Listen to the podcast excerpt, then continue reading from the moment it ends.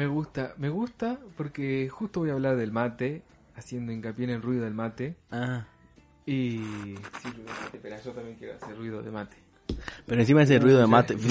Se me puesto el micrófono, qué pelotudo. Pero ese ruido de mate cuando. El que a mucha gente no le gusta, ¿viste? Claro. Ah, pero así de asqueroso lo tenés que hacer. Completala. Claro, asqueroso, así como que ya te estás chupando un palo en la bombilla. Sí, exactamente. Eh, resulta que un amigo que es así bien ultra vegano, naturista al mango, él cosecha su propio alimento y no sé qué onda más, me comentaba que había visto un loquito, un nutricionista en internet, también de este palo nat- hipernaturista y autosuficiente, que hace mal tomar mucho mate seguido porque tiene cafeína. O sea, lo que nosotros conocemos como mateína, en realidad es la misma molécula de cafeína, digamos, pero en el mate. Sí, lo sabía y esto es un dato que lo tengo de chico, pero como yo soy adicto a la cafeína, esa era mi, Claro. mi entrada a la cafeína legal, porque no sé si te conté, pero a mí no me dejaban tomar café de chico. Y a veces había cafés ultra potentes en mi casa y ni en pedo Claro. me dejaban, ¿me entendés? A mí mi, mi mamá me compraba malta, no sé si ubica la malta. Sí, yo tomaba malta. Es Yo una tomaba- poronga, nada que ver. Bueno, Nada que ver con el café. no, no, no.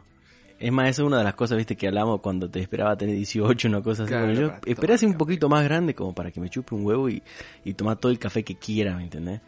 Pero bueno, Es que es muy rico. ahí entiendo también un poco el tema de la gente que puede llegar a ser adicta al mate. Porque la cafeína genera esa adicción o no. O... Regenera una adicción la cafeína por el efecto que tiene, porque viste que es. Te despierta, te activa, te pone ATR. Y si no me equivoco, y acá en la sección Batiendo Fruta con Liam y Weben, eh, me parece que es como vasodilatadora la cafeína. ¿Ah, sí? Sí. Nico después no va a corregir, no va a decir, Mm. porque creo que él sabe de estas cosas nutricionales. Y entonces es un peligro, digamos. Si tomas mucha cafeína, en algún momento te puede hacer un patatut. Pero... Es que igual para mí tiene que ser en grandes proporciones. Yo ponele, cuando salgo a andar en bici, siento la necesidad de tomar café. No sé si está directamente relacionado con eso o no, pero es como que incluso antes me predispongo, como que salgo a andar en bici y ya quiero consumir café. Y después a la vuelta también. ¿Será con... será que está Como relacionado? Y un estimulante, digamos. Porque a mí nunca me gustaron y nunca, nunca, nunca, muy pocas veces más bien, no, no es que nunca. Yo me debo haber tomado, no sé, tres latas de Red Bull, dos de Monster Claro. y, así en toda mi vida, ¿no? No me gusta, es algo que realmente no me gusta, no lo considero energizante. No te gusta la taurina. No, es que es azúcar pura Sí, y es para eso me tomo es muy una buena. Coca-Cola, digamos, ¿no? Claro. No, aparte el sabor es feo. Sí, son raros algunos energizantes. Tienen un sabor bastante, no sé, muy metálico, Sí, ¿viste? sí, partiendo desde ahí. Entonces, eso es lo que a mí no me gusta. Yo nunca, yo tampoco. En alguna época sí, yo me papoteaba Me papoteo.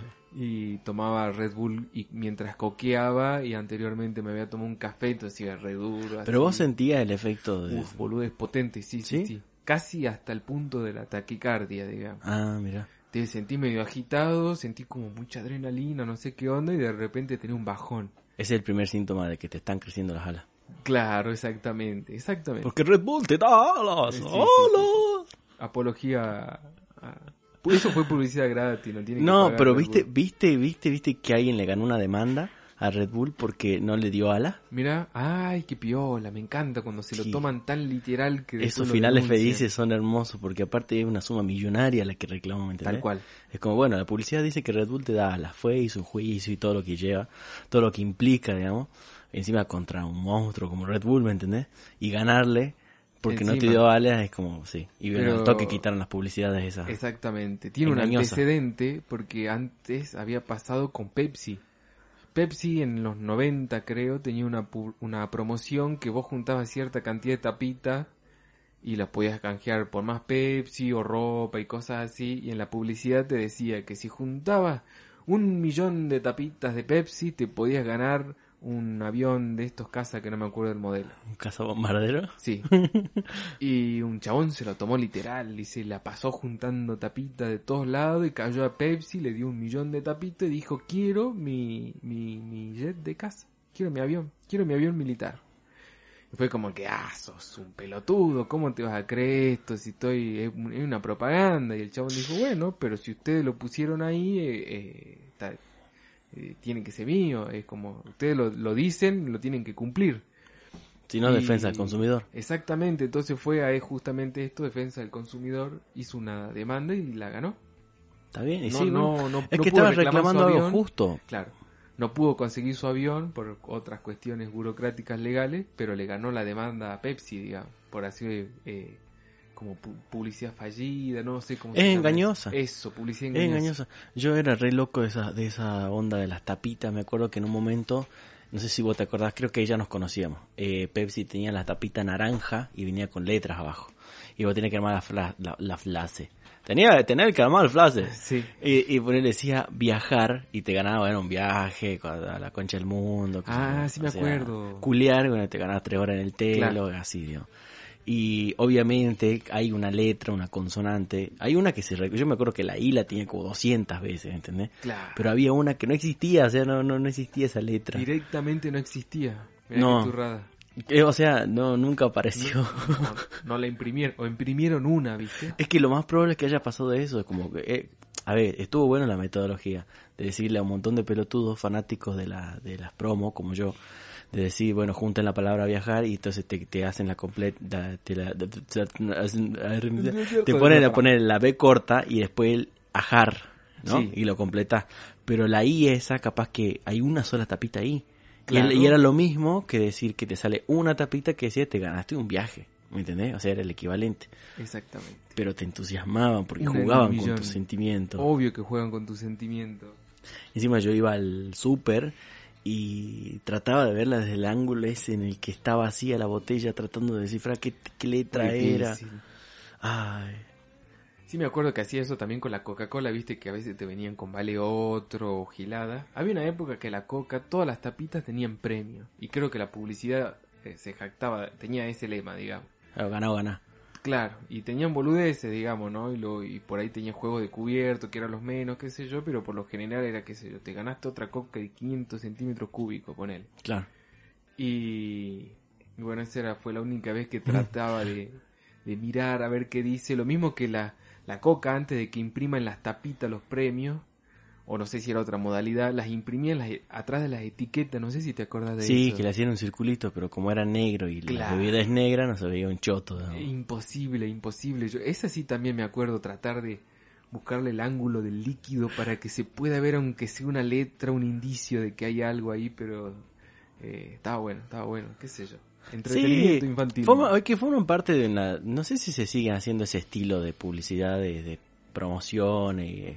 No, ese no sé, porque también estaba el furor, ¿te acordás de los tazos en las papas? Sí, sí. Que bueno, las papas eran baratas y venían en envases chiquitos con, con más papas inclusive, que ahora, que puro aire. 70% aire. Exactamente. Y, y, y salía un tacito, ¿te acordás las, las, las monedas Pepsi? ¿Cómo se llamaban? Los tazos que venían con un valor monetario. No me acuerdo, pero van a haber sido las Pepsi monedas. Ah, po- Ponele. Y lo podías canjear por papa, o sea, al mismo valor del, del precio, Claro. eso lo usabas como moneda, digamos. Estaba, estaba buena esa. O sea, Pepsi digamos. llegó a tener su propia moneda. Claro, exactamente. Y valía igual que el peso. Exactamente. Y muy probablemente era en la época en que valía lo mismo que un dólar. Así que imagínate loco. tener ahí 50 era centavos de. Pepsi. Claro, bueno, sí, ojalá. No era tan noventoso. Pero es una moneda fuera de... Ya no, no están... Claro, no tiene valor más que para comprar Claro. Pepsi o papitas Lay's, digamos. Todo lo que es producto eh, de Pexico, ¿no? Pexico Snack o algo así creo que se Eran llama. esas dos cosas nomás. Ajá. Pepsi... ¿Y que, y que- pero eran ley ya o eran frenchitas todavía? No, Lay's, por eso eso es ah, más entonces fue 2000. 2000 y pico. 2000 Sí. y pico, sí. Yo me acuerdo que iba al secundario, así que ponerle que haya sido en 2008, 2007, esa. Ah. ¿Y te acuerdas que después una vez, este, que no sé si a vos o a quién, pero Leis también venía con una especie de tarjeta de crédito, Sí, me acuerdo. con créditos, digamos, pero para Sí. gastar en Musimundo específicamente. Sí, Y aquí a un amigo le tocó, ¿te acordás? 100 pesos de la Sí. época. exactamente. No sé si los usó, yo Y creo yo que creo sí. que no. ¿No? Yo creo que no, ¿Puede porque en ese momento... Yo creo que lo que pasó fue que dijo, bueno, esto lo ahorramos en la caja de la banda. Y ahí debes seguir la, la tarjetita esa. razón. Qué cara de pija. Ya me acuerdo. Pero eran 100 pesos de 2014. Era una tarjetita digamos. de cartón igual. No, era plástico. No, era cartoncito. ¿Era plástico? ¿Era Yo una creo que era tarjeta? plástico. No o sea, una mini así. tarjeta de débito. Bueno, después lo Amarilla. googlearemos. Ella aparece en la guía o no. ¿Amarilla era? ¿No era negra? Yo la recuerdo, tenemos dos Ah, cosas, dos paralelos ay, distintos. yo me acuerdo un cartón negro en forma de tarjeta. Ah, bueno, puede, puede ser igual. Yo me acuerdo una mini tarjeta de débito amarilla con ley, con el monto de los 100 pesos, con el logo de Musimundo. Mal. Antes de que antes de que entre en decadencia. Bueno, después corroboraremos, corroboraremos, ¿así se dice? Bueno, no Sí, importa, usted sí. me entiende.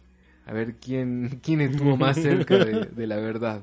Y, y, y lo- la posta sería ir a buscar, ese ir en búsqueda de la tarjeta esa, a ver si está en algún cajón por ahí. Uy, sería un- una búsqueda del tesoro, Sí. exactamente. Igual, conociéndolo ya tiró toda la mierda. la así que- mierda, eso, sí, lógico, lógico. Estaba en su casa aparte. Claro, claro, no es que no, no era un espacio en común, digamos. Bueno, igual esto es para el oyente promedio, estamos hablando en código, digamos. Resulta que eso era en la casa, la sala de ensayo donde juntábamos plata en la banda cuando teníamos una banda, era en la casa de un amigo. Entonces, para ahorrar supuestamente, poníamos plata en un Un cofrecito. en un cofrecito y alguien metió esa tarjeta que la Él, podíamos él, porque él se la ganó, así fue. él se la ganó claro, y él. dijo, bueno, yo voy a meter esta plata acá y la metió. que en vez de en vez de invertirla en papitas ley o Pepsi No, porque era para gastar en Ah, en Musimundo, Musimundo. tenés razón, qué boludo. En vez de comprarse un CD o unos auriculares. Creo que la alcanza hasta para dos CD. Igual yo me acuerdo que en algún momento yo me estaba, yo en ese momento me compré una tablet y le dije, che, te doy los 100 pesos, ponelo en la caja y dame la tarjeta si no se vence. Y me dijo, no, no, no, esa tarjeta no se toca. Y gestos de muy propios de él, digamos. como- Cabeza Sí. y bueno, y ahí debe seguir la, la tarjeta. digamos. de termo. Sí, seguramente. No, la tiro a la mierda. O, o bueno, ya, o, o su paradero final era el vertedero San Javier, no sé. Pero de todas maneras, Estaban buenas esas promos y esas cosas porque eh, me acuerdo una, creo que era de Cartoon Network, que terminada ahora, no sé bien si venía unas Oreo en Pepito o algo así, y adentro del paquete venía un coso que lo descifrabas viéndolo en una pantalla azul que te tiraba a poner el Cartoon Network a las 10 de la noche. ¿Te acordás? No me acuerdo de eso. Lo estoy tratando de reconstruir. Eh... O sea, era como que el papelito tenía algún efecto con la luz azul de la tele y te reflejaba, no sé, una frase o algo por el estilo. Sí, Ah, te decía ganaste o no, básicamente. Claro, bueno, ¿no? era eso. Como en las cartitas, bueno, es que voy a ¿En dar qué ejemplo del Jumanji, pero claro. que no todo lo con Ah, ese sistemita, digamos, Claro. de, de- que se decodifica por colores y, y- y la retroiluminación. ¿me entendés? Uy, bueno. Eh, ¿En qué año? Sí, No me acuerdo un pingo, pero ponele que yo tenía 10 años. No, entonces no me acuerdo. Tendría que mm, verlo en internet, capaz que me, me vuelve el recuerdo, pero no me acuerdo haber Después visto eso en la busquemos tele. así palabras claras. Encima viste que en YouTube es como para tonto la búsqueda. Vos Tal ponés cual. Cartoon, Network, Promo, TV azul, pantalla, galletita y te sale.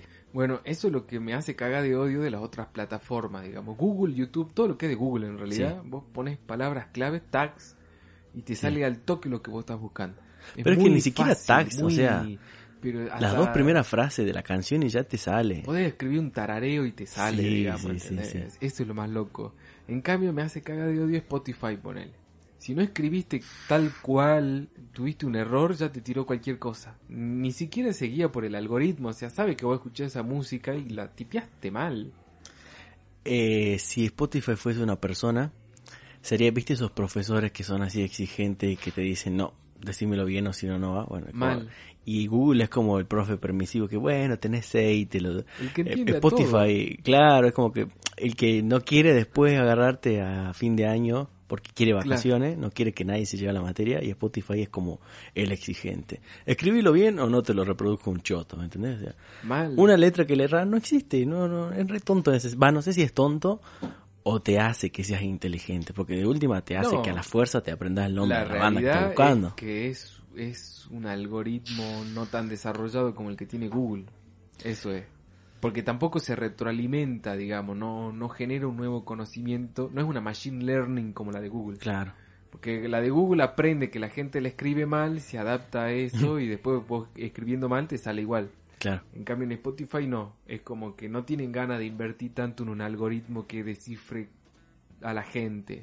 Lo cual me parece bien igual. O sea, es más, prefiero que sean así todos los motores de búsqueda a que sean como para estúpidos realmente. Porque vos en Google pones y te entiende. Y pero está buenísimo que te No, entienda. pero no, porque mal acostumbras a los errores de ortografía, mal acostumbras a redactar como el Bueno, orto. yo lo veo como que es más eficiente en la búsqueda. O sea, sí o sí encontrar lo que estás buscando. Se adapta más a, a, a cualquier estúpido para mí. eh, como que no es necesariamente porque escribas mal, sino que escribís cosas que por ahí no te salen y Sí. escribís un aproximado cómo se pronuncia y te sale, lo encontraste y después aprendés cómo se pronuncia. O sea, Ponele. es como- En- bueno, eso pasa con cosas en inglés. Porque a mí, yo- a mí me salva las papas esa herramienta de búsqueda de ese punto justamente por eso, porque a veces no me sé palabras en ruso o en inglés y me acuerdo de alguna canción random y la busco así como se pronuncia, digamos, muy random y me sale. Entonces, y en Spotify no hay chance. Le- Siempre antes de ir a Spotify paso por Google. Me, Google me corrige y hago copy paste en Spotify ponele. Bueno, por ahí algunas personas no están al tanto de esto, pero le invitamos a hacer el experimento de que vayan a Google, o sea, la plataforma de búsqueda, google.com o .com.ar, y que pongan, por ejemplo, no sé, eh, mi vecinita tiene antojo, y en menos de 0,00001 segundo ya te sale la canción, el nombre, quién la escribió, el intérprete, todo. Y este y si escribís ponerle mi bzz, on- ojo, es muy probable que te salga también. O sea, es así deficiente. Exactamente. O poner mi vecinita tiene anteojo Y capaz que te sale una parodia. O- además de que te sale la parodia, también te sale la otra, sí o sí, digamos. ¿me Sí, sí, Eh, inevitablemente. Es muy, muy eficiente. A mí me, me- me gusta la eficiencia que tiene Google a veces, tanto que me da miedo. Porque me da miedo porque yo escribo una boludez que me sale mal y me entiende. Ese es mi miedo. Me gusta la eficiencia, pero hasta cierto punto. te paranoiquea y encima después lo peor, y como para complementar el combo, es que vos decís, bueno, escribí algo mal, Google me lo interpretó, bueno, está bien, inteligencia artificial, machine learning, todo lo que quieras, y después estás scrolleando en Instagram a la noche y te sale la publicidad de eso que estuviste buscando en otro dispositivo, en otra red, o hablando con otra persona, digamos. eh. Bueno, a mí me da miedo todo lo que desarrolló Google con la inteligencia artificial al alcance del ser humano, porque viste que en el busca en la cámara de foto vos tenés el Google Lens. ¿Vos sabés lo que es Sí. el Google Lens? Sí, sí. Bueno, para el que no sabe es una eh, parte de la cámara de foto tiene una, una opción, un, no sé cómo llamarlo, una extensión, Es una opción de búsqueda. un plugin, claro, que te busca ob- objetos a través de una foto. Y tiene una inteligencia artificial tan zarpada que te reconoce al toque qué es lo que vos querés buscar a través de una foto. Muy impresionante. Igual a veces está bueno desafiarlo también porque le pones Sí. algo como que medio difícil o Sí, medio... sí, exclusivo o algo como que no una tapita de la Pepsi ponele Claro. capaz que no la- pero ya por lo menos la registró en la base de datos Claro. y esa- cosa que cuando venga el segundo boludo ya la encuentra. Exactamente. Es como cómo que vas funciona- la inteligencia. Le estás enseñando. así es como funcionaba el Akinator ¿te acordás?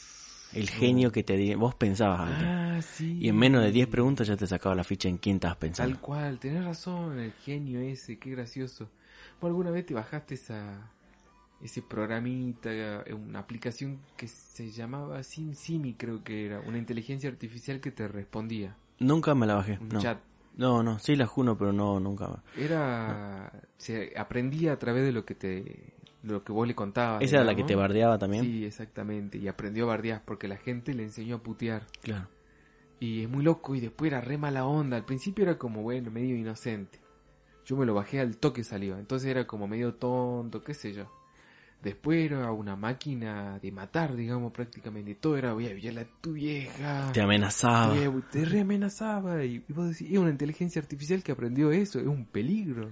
Y bueno pero es el reflejo de la sociedad en realidad Tal cual, no estamos listos para enseñarle a una máquina. O sea, No, para hoy, nada. eh, liberan una inteligencia artificial así que aprenda todas eh, cosas y es Skynet. Ese SimSimi se estaba convirtiendo en Skynet, claro pero por suerte después lo, le dieron de baja, lo cerraron.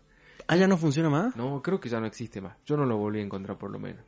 Mira vos, o no pensé sé si que lo privatizaron de alguna manera, qué sé yo, pero... me la perdí entonces. Pensé que es más estaba pensando en, en llegar a mi casa después y bu- buscar sin sin Bueno, buscala, buscala. Porque sí sé, sé de casos de gente que como que chateó, digamos, con, Claro. con este coso, pero no, nunca lo probé, digamos. Es muy interesante realmente. Estaba pensando justamente ayer, anteayer, en estos días, de cómo la tecnología ayudó a inmortal, ayuda más bien a inmortalizarnos eh, a diario, digamos, porque vos ponele antes, no sé, eras músico en los 30. Claro. Era re difícil dejar la huella esa como de, de un registro, una Muy. canción grabada, una más ponerle instrumento, una banda completa, es como tenías que tener las herramientas y Sí, o sea, era re difícil, digamos. muy. Y con el paso del tiempo, eh, por las redes sociales, incluso las tecnologías, el tener una cámara en el bolsillo todo el tiempo, inmortalizás eh, no solamente gente, sino momentos y eventos que quizás hoy no lo estamos sintiendo así, pero de acá Tal 60 años, vos decís, mira, esto fue en 2020. Está haciendo, registrando historia. Sí, sí, sí, sí, sí. Pero tan fácil, digamos, como un acceso. toque. Encima nenes de 8 años. O sea, ¿cuántos años el promedio hoy que un niño tiene celular o tablet o acceso a internet? Bastante, pibe. Es como que te haces un autodocumental, digamos. Yo Te tengo-. La, la hija de mi prima, digamos, desde los 4 o 5 que ya usa y bastante bien su tablet y Mirá. su celu y todas esas cosas. Y cada vez eh, se da a más temprana edad, ¿me entendés? Ya nacés sabiendo TikTok. Antes de hablar ya aprenden a... a Sí, a scrollear. Y bueno, eso es- hay que felicitar a los ingenieros que hicieron eso, porque hasta un- que un nene chico lo puede utilizar. No es que los pibes son más inteligentes. No, no. Yo creo que es como, es tan intuitivo usar esas cosas que, encima en una tablet, digamos, ¿no? Que vos tenés que tocarlo y entrar, no tenés que manejar un mouse. Claro. Yo creo que a ese pibe le da un mouse y sí, ya no la entiende. Porque tiene una cuestión de motricidad. Pero dale dos o tres días más y sí. ¿Puedo decir? Sí. Bueno, puede ser. Pero ¿cómo verás? ¿Qué hubiera sido de nosotros creciendo a los, no sé, a los 4, 5, 6 con una tablet? O, sea, o con internet, con canciones de la granja. No, no sé. Con internet un poco peligroso me parece, más en los 90. ¿Sabes qué era internet a, a esta velocidad y como lo, lo vivimos hoy en día en los 90? Con esa inescrupulosidad que había en la época. Hubiera pasado de todo, boludo. Sí, bueno, eran, partiendo de que eran otros tiempos, pero ponele que volvemos a nacer ahora en el 2015. Sí. O sea, hoy tenemos 6 años, ¿no?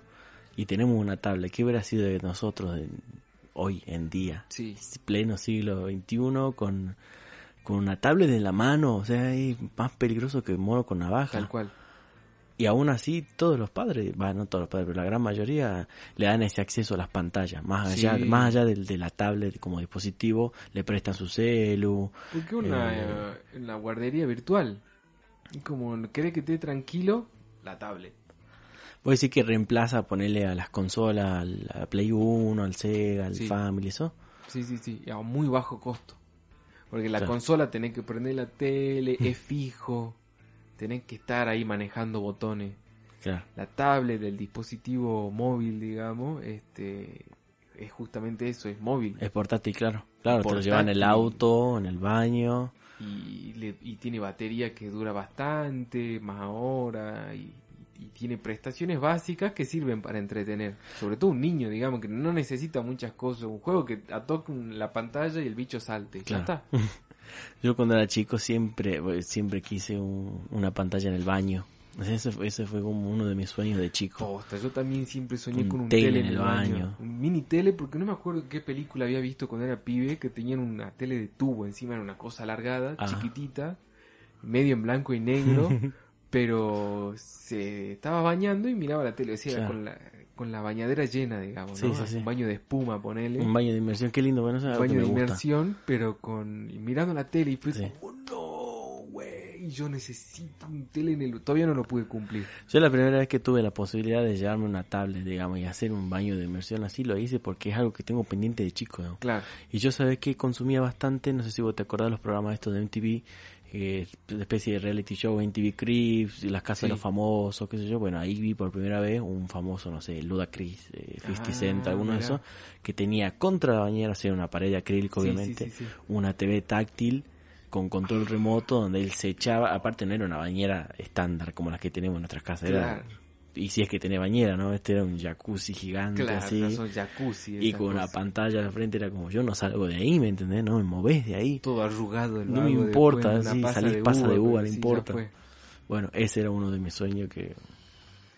Que, que algún día, quizás por capricho, capaz que lo hagan. Instalarme una pantalla. Sí, es re fácil en realidad. hoy en día... sí, ah, yo creo que hoy en día es mucho más accesible Sí. que en aquellas épocas. Sí, re. Cualquiera puede tener una pantalla en el baño. Sí, sí. Aparte con YouTube y la velocidad de internet de hoy en día y todo eso, es como pues, un golazo. Es como, te veo, un- no sé, una serie mientras te bañas. Viste, te, te lo armás en base a Raspberry, ponele. Y Claro, encima vienen controles remoto para eso y una pantallita de 7 o 10 pulgadas. 10, 7 es muy poquito.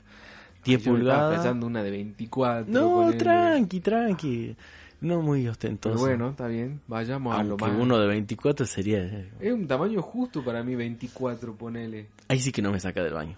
Y, y ves peli, no sé, si te pinta el porno y te hace una ¿Qué, paja en qué, el qué- qué baño. mirarías, ponele? Y yo miraría mucho YouTube. Claro. Porque cosas cortas, porque tampoco me pintaría colgarme mucho. Yo lo estoy pensando más que nada para el día a día, ¿entendés? Es como me ducho, mientras que me ducho, pum, pongo algo. Videíto, sí, sí. Veo un videoclip, me veo una serie de 10 minutos, ah, boludeces. Más que nada así, YouTube, algún podcast cortito, sería un golazo. Y... ¿Y qué te iba a decir? Este... Bueno, no sé, me olvidé. No, no sé qué me iba a decir No, porque importa, solamente importa, vos lo sabías. Es que seguimos batiendo fruta y se me quedó la idea atrás y, me, y lo quería traer colación y me colgué, no importa. Cambiando de tema, Sí. este, me descargué TikTok, No. pero no lo tengo, lo tuve por cuatro horas. ¿Qué pasó? Eh, me apuné, no sé.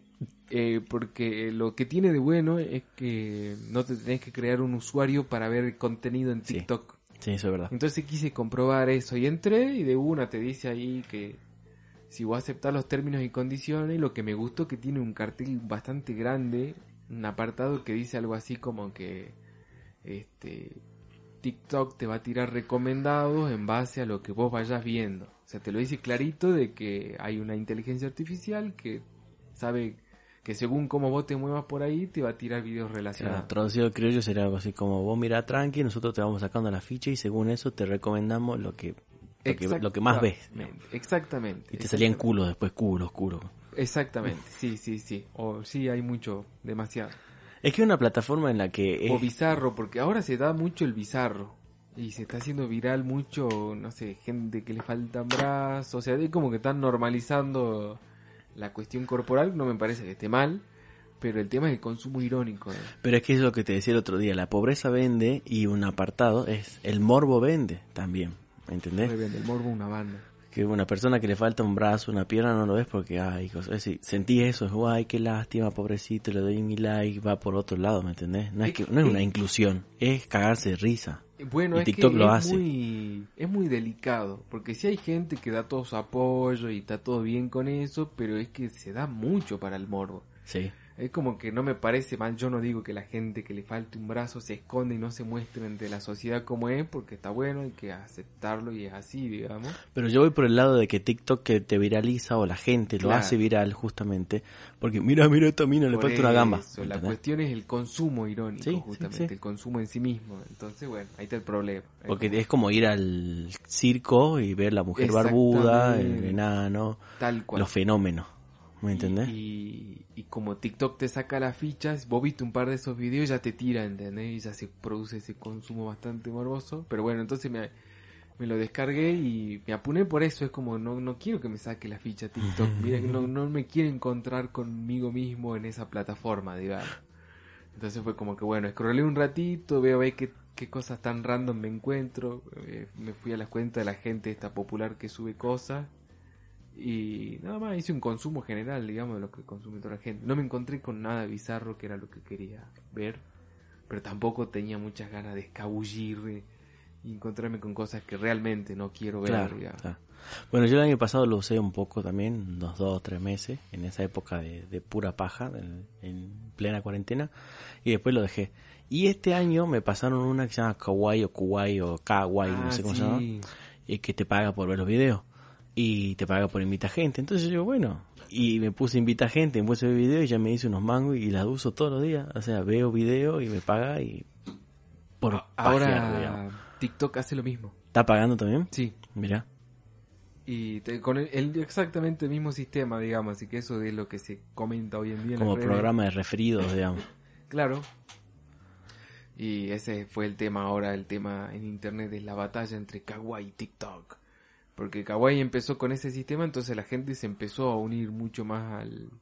Es que es la competencia directa de TikTok. Claro, Además, yo exactamente. antes pensaba que era... Yo sabía que pensaba que era una plataforma que te mostraba videos de TikTok. Ah, claro. Pero no, no en la competencia. Entonces TikTok dijo, bueno, eh, Si ella entró, tenemos yo también. usuarios. No, claro, y ellos tienen más usuarios. Como hagamos lo mismo para que no migren. Claro. Y bueno, en una competencia. Y ahora está la verdadera competencia. Claro. Los que tienen que pagar son Spotify. No sé qué están esperando. Yo voy a mandar un mail a Spotify Te juro. y voy a decir, hijos de mil puta. Por no dos hace nada de puntos. que la gente consume muchas mucho podcast, digamos, ¿no? En Spotify más que en otra pla- plataforma, me parece. Sí. Y acá estamos, laburando gratis para Spotify. ¿Y, y dónde está en nuestra regalía Spotify? Bueno, Bueno. cre- tre- ¿cómo sería la reacción? Queridísimos hijos de puta, dos puntos.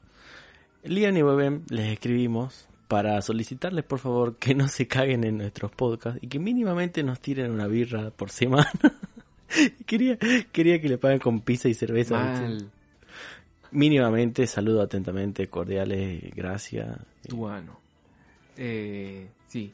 Y bueno, por cosas como esta, que en nuestro blog, que sería liamiweben.blogspot.com, lo pueden buscar así, entren en Google, busquen, entren ahí que está la, en todos los episodios desde el principio hasta el final, no es necesario que lo escuchen en orden, lógicamente, pero si quieren escuchar cómo batíamos fruta antes, ahí está registrado.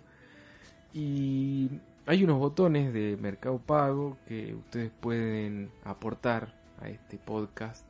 Así nosotros seguimos creciendo hasta que por lo menos Spotify diga, bueno, mira, estos locos hacen un podcast que la gente lo escucha y le vamos a tirar un par de canjes, un par de manguitos. Para que... no y sé, literalmente nos tiraban mango, ¿viste? Claro, un cajón de mango. Bueno, lo revendemos, está caro el kilo de mango.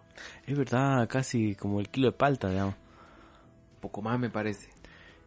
La última vez, yo la última que compré, no compré para mí porque casi como que no, no es que no me gusta, sino que como que no le digo. Hay otra fruta que me gusta más. Claro. Y se me hace haber pagado lo mismo que el kilo de palta que de mango. Mira, mm, sí, Una cosa Depende así. de la época, ¿viste? Porque cuando abunda mucho el mango es más barato, lógicamente. Y depende también, si vivís en Tartagal, Y- obviamente que te va a la plaza y te Lo llueve. el- recoge de ahí, Sí. digamos, hay chance. Muere, la gente muere aplastada por mango. Mil maneras de morir. Mal. Yo realmente no vengo comprando mango porque ligo, lo mismo que las paltas. Es como una bendición de los dioses cuando gente viene y te dice, mira, tengo un árbol de palta ahí en el fondo, anda a cosechar y llévate a tu casa y te trae como, no sé, 5 kilos. Porque la gente le, tiene tantas paltas podridas en el piso y ya están tan hartos de comer palta que las regalan a cualquier perejil que pase. O a un fanático como nosotros. O también, y eso es como, uy, gracias. Así que, gente, si nos Yo no me cansaría. palta, Sí, este pedido ya lo hicimos. gancho. Es más, a mí ya me ofrecieron palta, pero todavía no la, medio como que no la fui a buscar. ¿Qué estás esperando?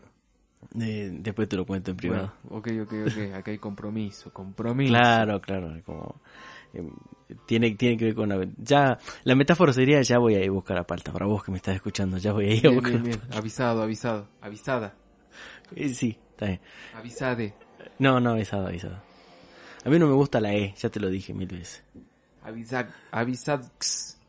Prefiero esa. Vos sabés que yo prefiero esa antes que la, la- que la E. O sea, Sí, a mí me parece mucho más ambiguo la- el uso de la X la que X. la E también. Sí. Ah, porque aparte Como que abarca todo, digamos. Neutraliza No es mucho A más O. efectivo. Ah, es todo. Sí. Avisad, Porque igual por nada más que es impronunciable, ¿no? es- Pero, Bueno, por una cuestión justamente de pronunciación está la E. claro. Pero no me, no, no sé. Está muy- A mí hasta ahora me sigue chocando. Dame, dame un tiempo más, pero por ahora... Sí, yo me estoy a- a- ambientando todavía porque no lo, lo uso a veces, pero muy de, casi de, te diría de manera irónica. Yo lo que irónicamente, sí. Pero igual trato de que no tampoco, porque no quiero caer en esto que, ay, es de nosotros, no, no, no, Sí. no me gusta tampoco, es como en modo burla, ¿me entendés? No, porque- La acepto, usarla, tranqui, hacer la tuya, pero en realidad yo incorporarla a mi vocabulario por el momento, no. Claro. Yo de vez en cuando sí la uso, depende de la situación, pero bueno, yo empecé utilizándolo justamente irónicamente y después dije, no, soy muy gil si la uso Claro. así. Y como bueno. Y te estás cagando risa. Sí, bueno, y es esto del consumo irónico y que no hay que consumir irónicamente Pero nada. es que vivimos en en una ironía constante, ¿me entendés? posta, ¿no? Todo, Eh. todo está tomado para la chacota. ¿Sabes qué? Yo creo que desde que se empezó a utilizar la frase que todo es ¿cómo se dice? Relativo. Sí. Eh, listo. Pero eso lo dijo es- Einstein. Es la- claro, pero es la excusa perfecta para, Para cagarse de risa de para que banalizar cosas Ah, y que nada, y no tomarse en serio nada, ¿entendés? Entonces Sí. pasa algo y la, y la mejor excusa de todo es, y todo es relativo. y ahí es como que las cosas se, se distienden, ¿viste? Se disuelven, es como, ah, tenías razón. Y no, es una estupidez. Claro, es como cargo, la carta comodín que, Es una linda manera de no hacerse cargo. que, que es la carta comodín que evade. Claro, viste como cuando vos hablas con alguien y, te, y no estás escuchando y después rematas con, y es todo un tema. Qué hijo de puta, Eh, ¿por qué? bueno. Digamos, decime, no te estoy prestando atención, que prefiero que me Sí, diga es eso. Y retomar. Pero Y es todo un tema. Y bueno, tenés la gente que dice, y todo es relativo. Y es como, chumame el pin, hacete cargo.